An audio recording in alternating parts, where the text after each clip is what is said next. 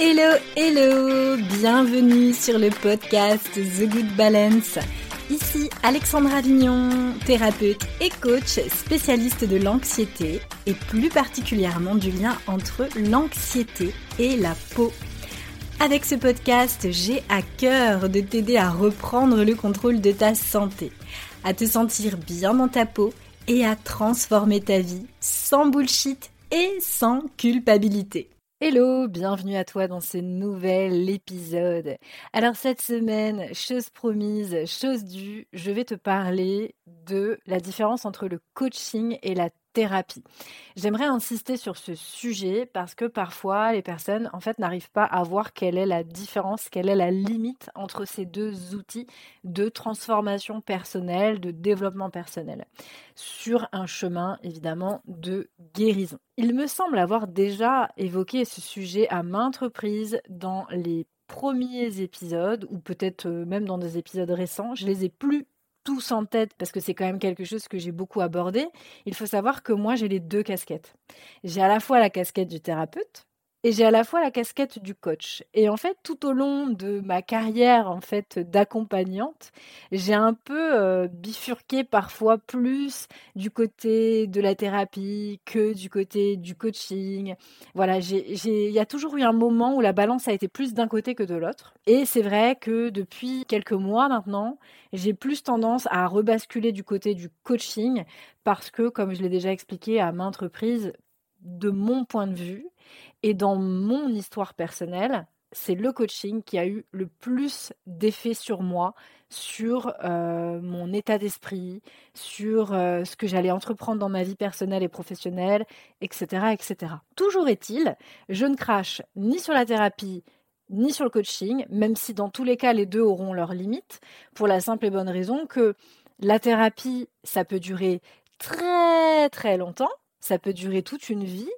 Et le coaching, en fait, il faut dire ce qui est, bah, c'est quelque chose qu'on va devoir faire tout le temps aussi si notre objectif c'est d'atteindre constamment des nouveaux objectifs c'est de voilà de surfer sur la vague d'une ou de plusieurs peurs et d'atteindre des objectifs qu'on se serait jamais fixés euh, enfin en tout cas qu'on n'aurait jamais atteint tout seul. L'idée c'est vraiment de sortir de cette posture de euh, stagnation et de vraiment rentrer dans ce mode action dans ce mouvement. Exemple euh, moi je me fais coacher pour plusieurs choses. Là en ce moment je me fais coacher par une coach sportive parce que, bah, comme euh, vous le savez certainement si, euh, vous, me, si vous me connaissez, vous savez que le sport et moi, c'est une grande histoire euh, d'amour ou pas. Et c'est très compliqué pour moi de me mettre au sport. Et donc, du coup, bah, moi, j'ai décidé de prendre une coach parce que c'était beaucoup plus simple pour moi de me dire, ben voilà, je vois ma coach euh, à telle, telle date, telle heure, tel jour. Elle me demande d'atteindre des objectifs et si je ne le fais pas, eh bien évidemment, on va travailler sur la raison pour laquelle je ne le fais pas. Et c'est vachement intéressant pour moi parce que du coup, ça me permet bien évidemment de me dépasser, de me challenger un peu physiquement, chose que je n'aurais jamais fait toute seule. Très clairement, jamais. Donc, euh, du coup, c'est en cela que le coaching est important. Bref, je vais quand même revenir sur cette posture de coach et de thérapeute. Je vais plutôt me mettre à la place, en fait, tout simplement d'un coaché et de quelqu'un qui va en thérapie. Alors, l'idée du coaching, c'est que on va vraiment être dans une dynamique proactive. On va être proactif, c'est-à-dire qu'on va pas être là à s'asseoir sur une chaise, à attendre que ça se passe, à attendre que le ou la psy ou le ou la thérapeute, quel que soit le type de thérapie qu'on a suivi, enfin qu'on a choisi de, de suivre, nous pose des questions, nous aide à avoir des déclics. On n'est pas du tout dans cette dynamique-là, on est vraiment dans une démarche proactive, on est vraiment dans une démarche d'autonomie, de responsabilisation de soi. On est prêt ou prête à se transformer et on est prêt ou prête à assumer sa responsabilité dans ce qui nous arrive. Et là, attention, ça commence à piquer généralement pour des personnes qui sont en début de thérapie, euh, voire parfois en milieu de thérapie et qui ne sont pas arrivés à un stade de travail qui leur permette d'accepter cela. Je vous explique dans euh, le milieu de la thérapie, et c'est là euh, souvent ses limites, je ne dis pas que c'est le cas de tous les thérapeutes, attention. D'où euh, justement la, d'où la raison pour laquelle j'incite toujours les gens à tester des thérapeutes différents, à tester des approches différentes. Il y a autant d'approches que de personnalités différentes. Les thérapeutes sont avant tout des professionnels, mais ils ont aussi des personnalités bien à elles. Aujourd'hui, si vous m'écoutez depuis longtemps, si vous me suivez depuis longtemps, vous savez que j'ai bien ma personnalité à moi. Et ma personnalité à moi, c'est pas celle de la voisine d'à côté. J'ai, voilà, j'ai des traits de caractère qui me sont propres et qui vont faire que je vais être plus ou moins bonne dans ma pratique et que je vais avoir des qualités euh, qui vont être peut-être euh, plus développées euh, chez moi que chez ma voisine et inversement. Donc c'est vraiment important de garder en tête qu'il faut toujours s'autoriser à tester, à expérimenter avec des personnes qui nous appellent, des personnes où on sent qu'il y a un match. Après, vous avez aussi la possibilité de ne pas le faire. Vous pouvez même vous challenger. Moi, je suis quelqu'un quand même assez challengeuse, mais je mets des guillemets, dans le sens où la thérapeute, par exemple, qui me supervise, donc qui elle est psychologue, eh bien, euh, quand je l'ai eue au téléphone, je n'ai pas du tout aimé la manière dont elle m'a répondu. Je l'ai trouvée très présomptueuse et je n'ai pas du tout apprécié euh, sa manière d'être. Pourtant, j'aurais pu dire bah non en fait c'est mort, je vais pas la voir, j'accroche pas direct dès le premier appel. Et en fait, j'ai dépassé ça. Je me suis dit, allez, je vais la rencontrer en vrai dans son cabinet. Je fais une séance. Et dans tous les cas, je ne suis pas euh, attachée avec, liée par le sang. J'aurai la possibilité de partir. J'ai fait la séance avec elle. Et là, je me suis dit, ah, mais c'est un phénomène, en fait, cette psy. Elle est franchement intéressante. Donc, du coup, je suis restée avec elle. Donc, euh, parfois, faut pas euh, se limiter en fait à la première approche, à se dire oh putain, c'est qui celle-là? C'est qui celui-là, c'est de, vraiment oser euh, aller tester. Après, bien évidemment, quand vous avez tous les warnings qui sont au rouge et que vous le sentez vraiment pas, pas, pas, pas, pas du tout, du tout, du tout, du tout, euh, évidemment, vous n'y allez pas. Euh, il y a vraiment un équilibre aussi à trouver. Si tous les feux sont au rouge, on n'y va pas. Si c'est vraiment une chose qui vous a déplu dans sa manière, voilà, de vous répondre ou de s'exprimer, mais c'est juste une petite chose, vous pouvez vous autoriser aussi à tester. Bref, parenthèse fermée. Donc les limites de euh, la thérapie, enfin la grande limite de la thérapie est la suivante, c'est que bien souvent, je ne dis pas que c'est le cas de tout le monde, j'insiste là-dessus, parce qu'il y a beaucoup de gens qui prennent beaucoup la mouche très rapidement. Et mon objectif, ce n'est pas de surexciter euh, ces personnes. Mon objectif, c'est qu'on comprenne bien ce que je veux dire. Dans la thérapie, on a souvent tendance à nous mettre dans une posture de victime. On va avoir plutôt tendance à nous brosser dans le, dans le sens du poil et à nous dire oui, oui, oui, vous avez été une victime. Oui, oui, oui, vous êtes une victime. Oh là là, vous vous rendez compte de ce que vous avez vécu. Le problème de la thérapie, c'est que on va vous retirer un peu votre souveraineté. Et c'est là la grande différence avec le coaching. L'idée du coaching, c'est d'être capable de se dire, dans toutes les situations qui m'arrivent, j'ai une part de responsabilité. Alors ça peut être dur à entendre. Surtout quand on a vécu des choses terribles en étant enfant et qu'en étant enfant, on n'a pas le libre arbitre qu'on a quand on est adulte, etc. L'idée, c'est d'arriver à sortir de ça et que si on a en revanche des difficultés à sortir de, de ce genre de posture, donc de victimisation et de victime, et qu'on se dit, eh bien, bah moi en fait, oui, je suis une victime et j'ai envie qu'on le reconnaisse, bah là, ça c'est dans le cadre de la thérapie. Si tu te sens pas responsable du tout de tout ce qui t'arrive, si tu estimes que tu es une victime et que tu as un bourreau et que tu as besoin du coup d'une reconnaissance en tant que victime, là, la première étape, c'est d'aller en thérapie. Ça, c'est vraiment très très important à identifier pour savoir quoi choisir parce qu'un coach n'est pas là pour faire de la thérapie. Un coach, lui, à la grande différence du thérapeute, c'est que lui, il va vous remettre dans votre responsabilité. Le coach, lui, va vous poser des questions. Des questions qui parfois vont être challengeantes pour vous.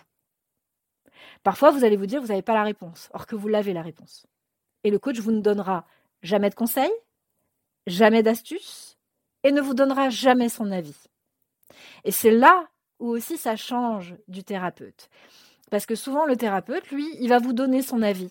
Le thérapeute, il va, parfois vous donner des conseils et des astuces. Le coach, lui, ne le fait pas. Et c'est là où c'est hyper challengeant. Parce que quand vous avez été dans une dynamique où vous n'avez pas été responsable de vous-même et vous n'avez pas été dans votre pleine souveraineté, eh bien c'est hyper difficile de passer de la posture de je suis en thérapie à je me fais coacher. Parce que parfois, quand on sort d'un coaching, au bout d'une heure ou une heure et demie, ça dépend de, quel type de coach on a et combien de temps dure la séance, on sort de la séance, on se dit, on se dit putain, mais en fait, euh, il s'est rien passé quoi. Il m'a juste posé des questions. Sauf que ça fait son job. Parce que toutes les questions qui sont posées, c'est pas des questions anodines, c'est des questions qui sont bien évidemment orientées. Et après, ça fait son chemin entre les séances. Et c'est ça qui est intéressant. Et la grande différence, donc avec quelqu'un qui est donc en mesure de se faire coacher, c'est que cette personne, elle, elle a compris qu'elle n'est pas une victime, ou elle l'a été si elle le souhaite, mais elle n'est plus dans cet état d'esprit-là, elle n'est plus dans cet état d'esprit de se dire j'ai un bourreau, on m'a fait du mal, on m'a maltraité, euh, ou euh, mes parents euh, m'ont transmis ça, ce qui veut dire que je réagis comme ça.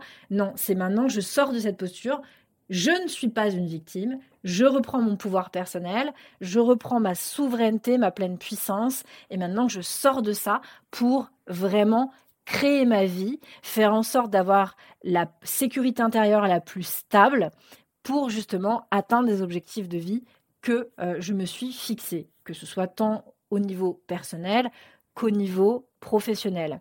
Donc elle est là la différence entre un coach et un thérapeute. Si vous avez besoin qu'on vous plaigne, vous avez le droit. Hein. euh, c'est pas du tout euh, dit de façon négative. Si vous avez besoin qu'on vous dise que vous êtes une victime, si vous avez besoin qu'on vous dise que vous n'êtes pas responsable de ce qui vous arrive et que c'est la faute de la personne qui vous, a, fait vivre telle ou telle expérience désagréable, là, c'est la thérapie qu'il faut aller faire, très clairement. Vous n'êtes pas encore au stade, vous n'avez pas libéré suffisamment d'émotions et de choses à libérer qui vont vous permettre de pouvoir passer au coaching. Parce que pour pouvoir être coaché, il faut quand même avoir un minimum de ressources. Des ressources émotionnelles, des capacités euh, voilà, cognitives euh, qui vont vous permettre d'aller plus loin dans vos objectifs de vie. Alors que si vous êtes plutôt dans une phase où vous avez besoin de vous complaire dans ce que vous vivez, vous avez besoin de vivre la douleur, la souffrance, vous avez besoin, comme je vous le disais tout à l'heure, qu'on vous reconnaisse en tant que victime, Là, vous n'avez pas encore libéré suffisamment d'émotions, vous n'avez pas encore développé suffisamment de compétences qui vont être absolument indispensables pour pouvoir être coaché et ensuite passer à l'action sur des objectifs de vie. Ça peut être n'importe quoi. Ça peut être euh, créer une activité professionnelle qui vous ressemble. Ça peut être, euh, qu'est-ce que j'entends souvent, euh, voilà, quitter une relation toxique avec quelqu'un avec qui on n'a pas une relation saine. Ça peut être quitter un environnement dans lequel on ne se sent pas bien, un appartement, une ville, une région, peu importe. C'est vraiment de se dire que pour pouvoir, en fait, tout simplement se libérer et d'être vraiment bien dans sa vie, bien dans sa tête, bien dans sa peau, s'entourer des bonnes personnes, euh, dans l'environnement adéquat pour nous, euh, faire ce qu'on aime au quotidien, etc. Ça va passer évidemment par des étapes. Tu vas pas tout plaquer du jour au lendemain parce que si tu fais ça alors que tu n'as pas les ressources, que tu n'as pas libéré suffisamment toutes les émotions, toutes les, charges lourdes de ton, passé que tu traînes encore, ça va être très compliqué en fait de faire ça. D'ailleurs, personne n'arrive à le faire généralement. Les gens n'arrivent pas à faire, à faire tout péter du jour au lendemain. C'est très difficile. J'avais encore quelqu'un euh, que je coach de, ma communauté euh, privée, de, mes clientes dans mes programmes, qui en fait me partageait qu'elle était dans une relation toxique. C'était difficile à elle, enfin c'était difficile pour elle de sortir de cette relation pour maintes et maintes raisons. Et donc on s'est fixé déjà un premier objectif parce que ce n'était pas le moment pour elle. D'ailleurs, elle est en thérapie aussi en parallèle on s'est fixé un objectif moins impactant émotionnellement qui va lui permettre justement d'avoir un peu plus de sécurité intérieure pour pouvoir ensuite voilà faire étape par étape à son rythme selon elle selon ses besoins selon ses envies un cheminement qui va lui permettre de sortir de sa relation toxique et euh, l'idée, c'est de pas faire les choses euh, du jour au lendemain. Parce que ce qu'on voit aussi beaucoup dans le coaching, et ça, ça c'est hyper important de le souligner, c'est que parfois quand on, les, on voit ce que partagent des coachs, etc., sur les réseaux sociaux, c'est qu'aller lire, à les entendre, vous allez changer de vie du jour au lendemain. Alors là, je vous le dis direct, ceux qui vous vendent ça, c'est du bullshit total, parce que un cerveau, ça se prépare, euh, des compétences, évidemment, ça se travaille, ça se développe, et euh, voilà, il y a, y, a y a quand même des steps à passer, des marches, des étapes, et ça se fait pas comme ça en un claquement de doigts. En tout cas, ce qui est sûr, et ça je tiens vraiment à, insister là-dessus, c'est que quand tu peux être coaché, c'est que tu es sorti de ce stade de se dire, de te dire, je suis une victime. Et que là, tu arrives au stade où tu te dis, OK, il s'est passé ça dans mon passé, j'ai peut-être eu en effet une part de responsabilité dans ma posture, dans ma manière de réagir ou de ne pas réagir, etc. etc. Peut-être que j'ai eu une part de responsabilité. De toute façon, le sujet, n'est pas là. On n'est pas là pour faire de la thérapie, mais toujours est-il, c'est qu'aujourd'hui, on est capable de se dire, OK, je suis euh, probablement responsable en partie de ce qu'on m'a fait. J'ai été peut-être une victime. Je l'ai entendu, je l'ai accepté parce que ça aussi, c'est une étape. Hein. Accepter d'être une victime, ça je le, le disais pas, mais euh, en thérapie, c'est hyper important de passer par cette phase-là. Moi, je sais qu'en thérapie, le fait d'accepter que j'étais une victime, pour euh, une, personne comme moi qui était très dans le contrôle, hyper contrôle, euh, plus, plus, plus, plus, accepter que j'étais la victime dans une situation, bah c'était compliqué, mais vraiment j'ai mis du temps avant d'accepter et de dire oui, j'ai été une victime dans cette situation. Mais ensuite, je suis passée à un autre niveau. Une fois que j'ai accepté que oui, dans cette situation, j'avais peut-être eu ma part de responsabilité ou pas, et que j'avais été une victime, eh bien, je suis passée ensuite à autre chose. J'ai libéré des émotions désagréables, j'ai libéré des choses, des poids qui étaient vraiment très lourds et que j'emmenais avec moi partout d'ailleurs que j'ai emmené avec moi à 6000 km. Quand je suis partie vivre en Inde, je suis partie avec mes boulets en pensant que voilà, j'étais loin des personnes toxiques qui m'avaient fait du mal et ça allait régler la problématique. Et en fait, pas du tout. Parce que les, les valises, on les emmène toujours avec nous. Hein. nos souvenirs, nos émotions, enfin voilà, on emmène toujours tout avec nous. Donc euh, l'idée, c'est vraiment de, de se dire, OK, à quelle étape de mon travail je suis? Euh, si j'ai été maltraitée euh, physiquement, mentalement, euh, si voilà, il m'est arrivé telle ou telle tragédie, à quel stade j'en suis? Est-ce que j'en suis au stade où je suis victime du coup de la situation, je me sens pas du tout responsable, j'ai besoin d'être reconnue en tant que victime et donc là, je vais en thérapie. et si je suis au stade où ok, c'est arrivé, j'ai trouvé un sens à ce qui m'est arrivé, peut-être que voilà, c'est arrivé parce que ça m'a donc appris quelque chose sur moi, sur la vie, euh, et donc je suis prête à passer à ce stade d'après. Et ce stade d'après, en effet, c'est le coaching. Voilà, j'espère que j'ai été à peu près claire dans ce que je vous ai partagé. Évidemment, si vous avez des questions, n'hésitez pas à me les poser directement en message privé sur Instagram. Vous allez directement sur euh, mon Instagram qui est euh, The Good Balance. Euh, comme ça, bah, ça sera plus simple. Je vous répondrai directement. J'espère que voilà, vous trouverez un bénéfice, en tout cas, à écouter ces épisodes, que ça vous apportera des prises de conscience, que ça vous aidera justement à, à avoir plus de sécurité intérieure. Et euh, bien évidemment, je vous invite, si vous avez apprécié euh, cet épisode, à lui mettre la note de 5 sur 5 et euh, de, le partager à un ami, une amie, un proche, une proche, à qui ça pourrait faire du bien d'entendre ces mots. Je vous remercie beaucoup pour votre bienveillance, je vous remercie pour votre écoute, merci d'être là. Je vous souhaite bien évidemment le meilleur et je vous embrasse et je vous dis à très bientôt pour le prochain épisode. Salut, salut